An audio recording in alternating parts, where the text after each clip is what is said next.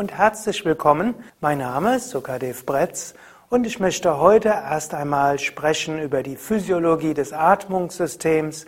Ich möchte erklären, warum und wieso Yoga-Atemübungen wirken und warum Yoga-Atemübungen so großartig sind, auch physiologisch gesehen.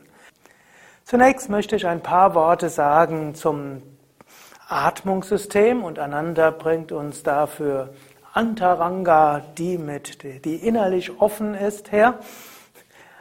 Und so können wir ein paar Dinge verstehen über die Atmung, über das Atmungssystem. Wie du vermutlich vom Biologieunterricht noch weißt, Atmung dient dazu, Sauerstoff in den Körper hineinzubringen, Kohlendioxid herauszubringen. Und das Atmungssystem ist da einfach ganz genial dafür. Alle Körperteile brauchen Sauerstoff. In den Muskeln, in den Organen, überall wird Sauerstoff gebraucht, um die Energie herzustellen. Aus äh, Kalorien plus äh, Sauerstoff entsteht Energie plus Kohlendioxid. Und so braucht es für alle Lebensvorgänge Sauerstoff. Du weißt ja inzwischen, Yogis sagen, wir nehmen nicht nur Sauerstoff auf, wir nehmen auch Prana, die Lebensenergie auf. Aber zunächst mal, wie funktioniert unser Atmungssystem? In der ersten Kursstunde hatte ich ja schon gesprochen über die Atemmuskeln, Zwerchfell, Zwischenrippenmuskeln, Atemhilfsmuskeln. Hier kannst du jetzt nochmal sehen, wie das Atmungssystem aufgebaut ist. Es beginnt also hier oben bei der Nase. Man atmet ein und dabei geht die Luft durch die Nasendurchgänge und dort sind Schleimhäute mit Flimmerhärchen. Es geht weiter hinunter durch die Luftröhre, die auch wieder Schleimhäute und Flimmerhärchen hat. Es geht dann weiter in die Lungen und da gibt's die großen Bronchien, also hier geht's erst die Luftröhre natürlich, die führt dann in die Lungen und in den Lungen gibt's dann die Bronchien und die Bronchiolen und die Bronchiolen münden in die sogenannten Alveolen, die Lungenbläschen. Und dort sieht man auch, dort gehen die Blutgefäße hin und diese Blutgefäße nehmen dann den Sauerstoff auf und geben den Kohlendioxid ab. Gut, das ist also eine komplexe Sache. Und damit die Luft auch in die Alveolen so kommt, dass die Alveolen dort auch einen guten Gasaustausch stattfinden lassen können, muss die Luft rein sein, sie muss warm sein und sie muss auch angefeuchtet sein. Und so hat der Körper etwas ganz Wunderbares konstruiert, nämlich Schleimhäute. Die Schleimhäute beginnen in der Nase hm, und die Nase ist eben nicht einfach nur etwas Wunderschönes, das die Mitte des Gesichtes ästhetisch gestaltet, sondern vor allen Dingen lässt die Nase viele Schleimhäute zu. Es gibt dort mehrere Etagen, durch die der Luftstrom durch die Nase durchkommt. Dort ist Schleim, dort sind Flimmerhärchen und in der Nase hauptsächlich Schleim. Und der Schleim sorgt dafür, dass die äh, dass Partikel hängen bleiben am Schleim, also wenn wir unreine Luft atmen würden oder also Staub, Sand, wie es in früheren Zeiten gab, Sandstürme oder es gab auch äh, Staubpartikelchen in der Luft. Und die werden in den Schleimhäuten festgehalten. Danach kann man entweder den Schleim ausschneuzen oder man schluckt ihn unter, dann geht es in den Magen und der Magen wird damit fertig und absorbiert einiges und der Rest wird dann wieder hinten ausgeschieden. Gut, diese Schleimhäute gehen aber noch weiter. Sie gehen noch weiter in die Luftröhre bis zu den Bronchien, Bronchiolen. Die ganze Zeit werden die Staubpartikelchen rausgefiltert. Die ganze Zeit äh, wird angefeuchtet, die ganze Zeit wird aufgewärmt, sodass bei den Alveolen ganz reine Luft ankommt, die aber sehr eine hohe Luftfeuchtigkeit hat und die außerdem Körpertemperatur hat.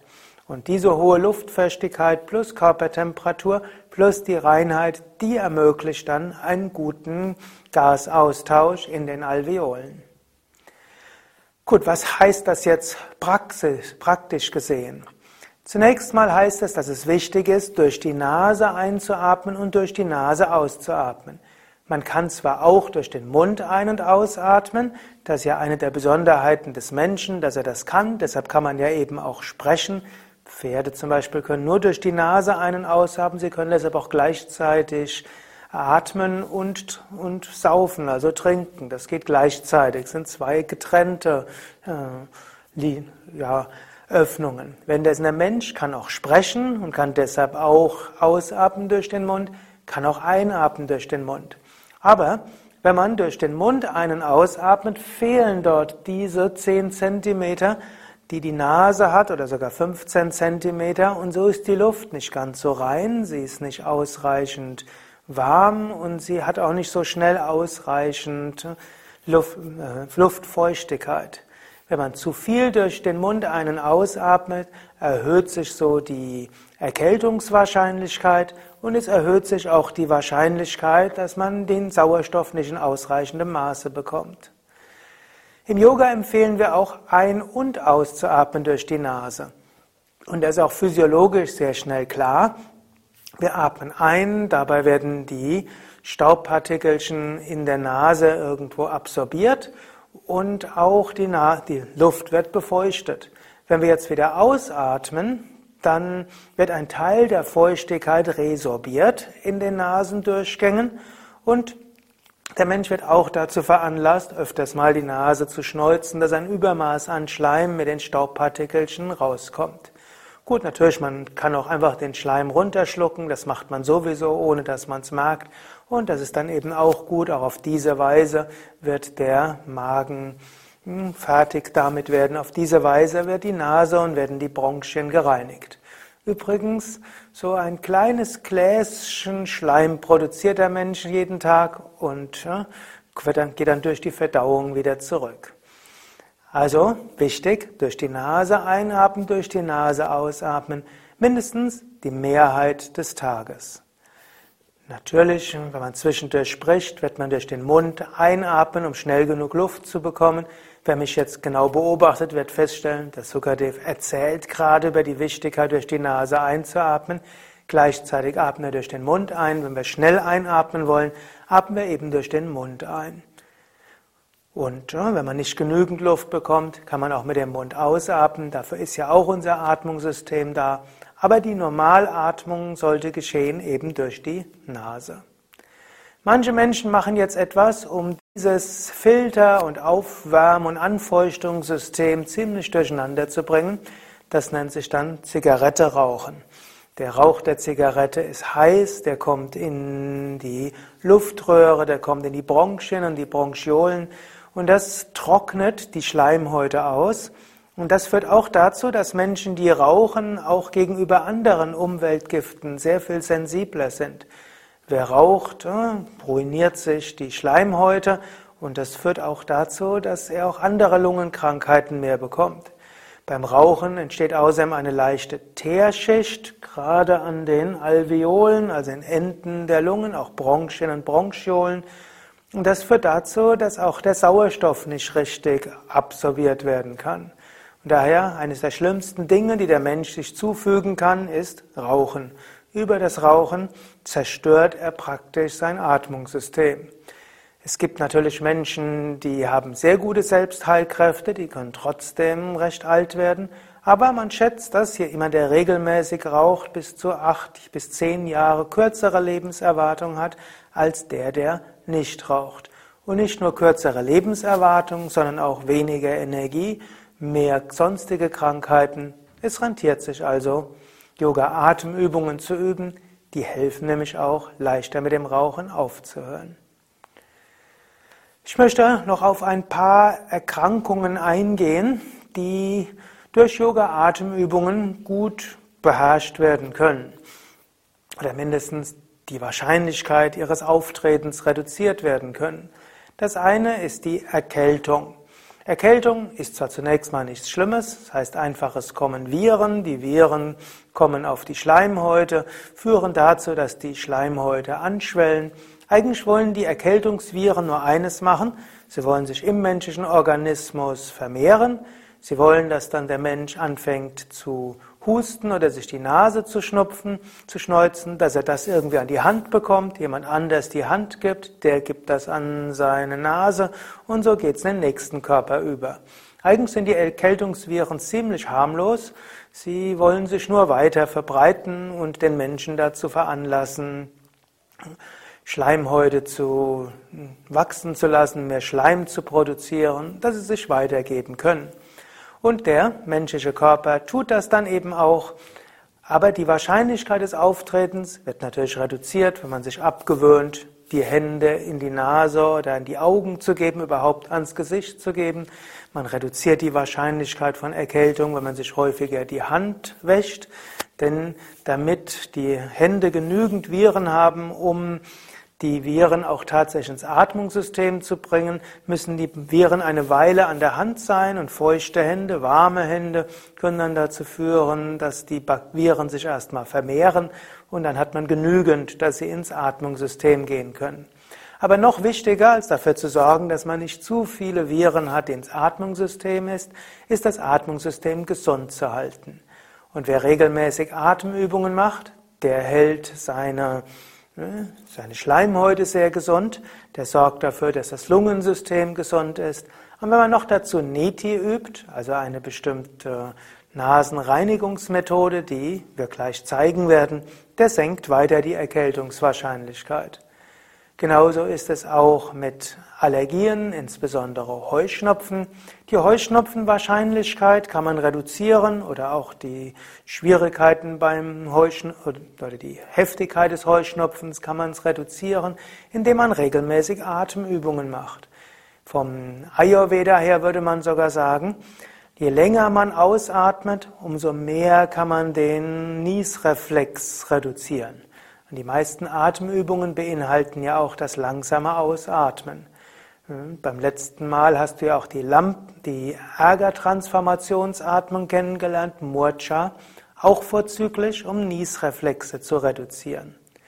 Übrigens, bei Asthma hat sich die Yoga-Pranayama-Praxis als wirkungsvoller gezeigt als die medikamentöse Behandlung. Wer jeden Tag drei Runden Kapalabhati, 15 Minuten Wechselatmung übt und zusätzlich fünf bis zehn Runden Brahmari, der wird kein, nicht unter Asthma leiden müssen. Und bei den wenigen Fällen, wo das Pranayama nicht das Asthma vollständig symptomfrei bekommt, werden die zusätzlichen Medikamente, die man vielleicht doch nehmen muss, wirksamer sein als ohne die Atemübungen und weniger Nebenwirkungen haben. Also Pranayama ist dort aus vielen Gründen sehr gut. Eine weitere Beschwerde, die manche Menschen haben im Atmungssystem, ist sogenannte COPD, Chronic oder Chronic Obstructive Pulmonary Disease. Also mit anderen Worten, man bekommt nicht genügend Luft, da kann es viele Gründe dafür geben. Im Wesentlichen kann man sagen, übe die Yoga-Atemübungen, hm, dann wirst du in deinem Leben höchstwahrscheinlich nie COPD entwickeln. Und wenn du COPD hast, dann übe die Yoga-Atemübungen sanft und du wirst feststellen, nach ein paar Monaten wird es dir sehr viel besser gehen. Und selbst wenn du zum Beispiel durch langes Rauchen, chronische Bronchitis schon äh, Emphysem entwickelt hast, durch Yoga-Atemübungen werden die Lungen wieder sich regenerieren können. Das Emphysem wird sich zwar nicht heilen können, aber die sonstigen Alveolen werden wachsen, die gesunden Lungenpartien werden größer werden und werden dann wieder die volle Effizienz haben können für die Atmung.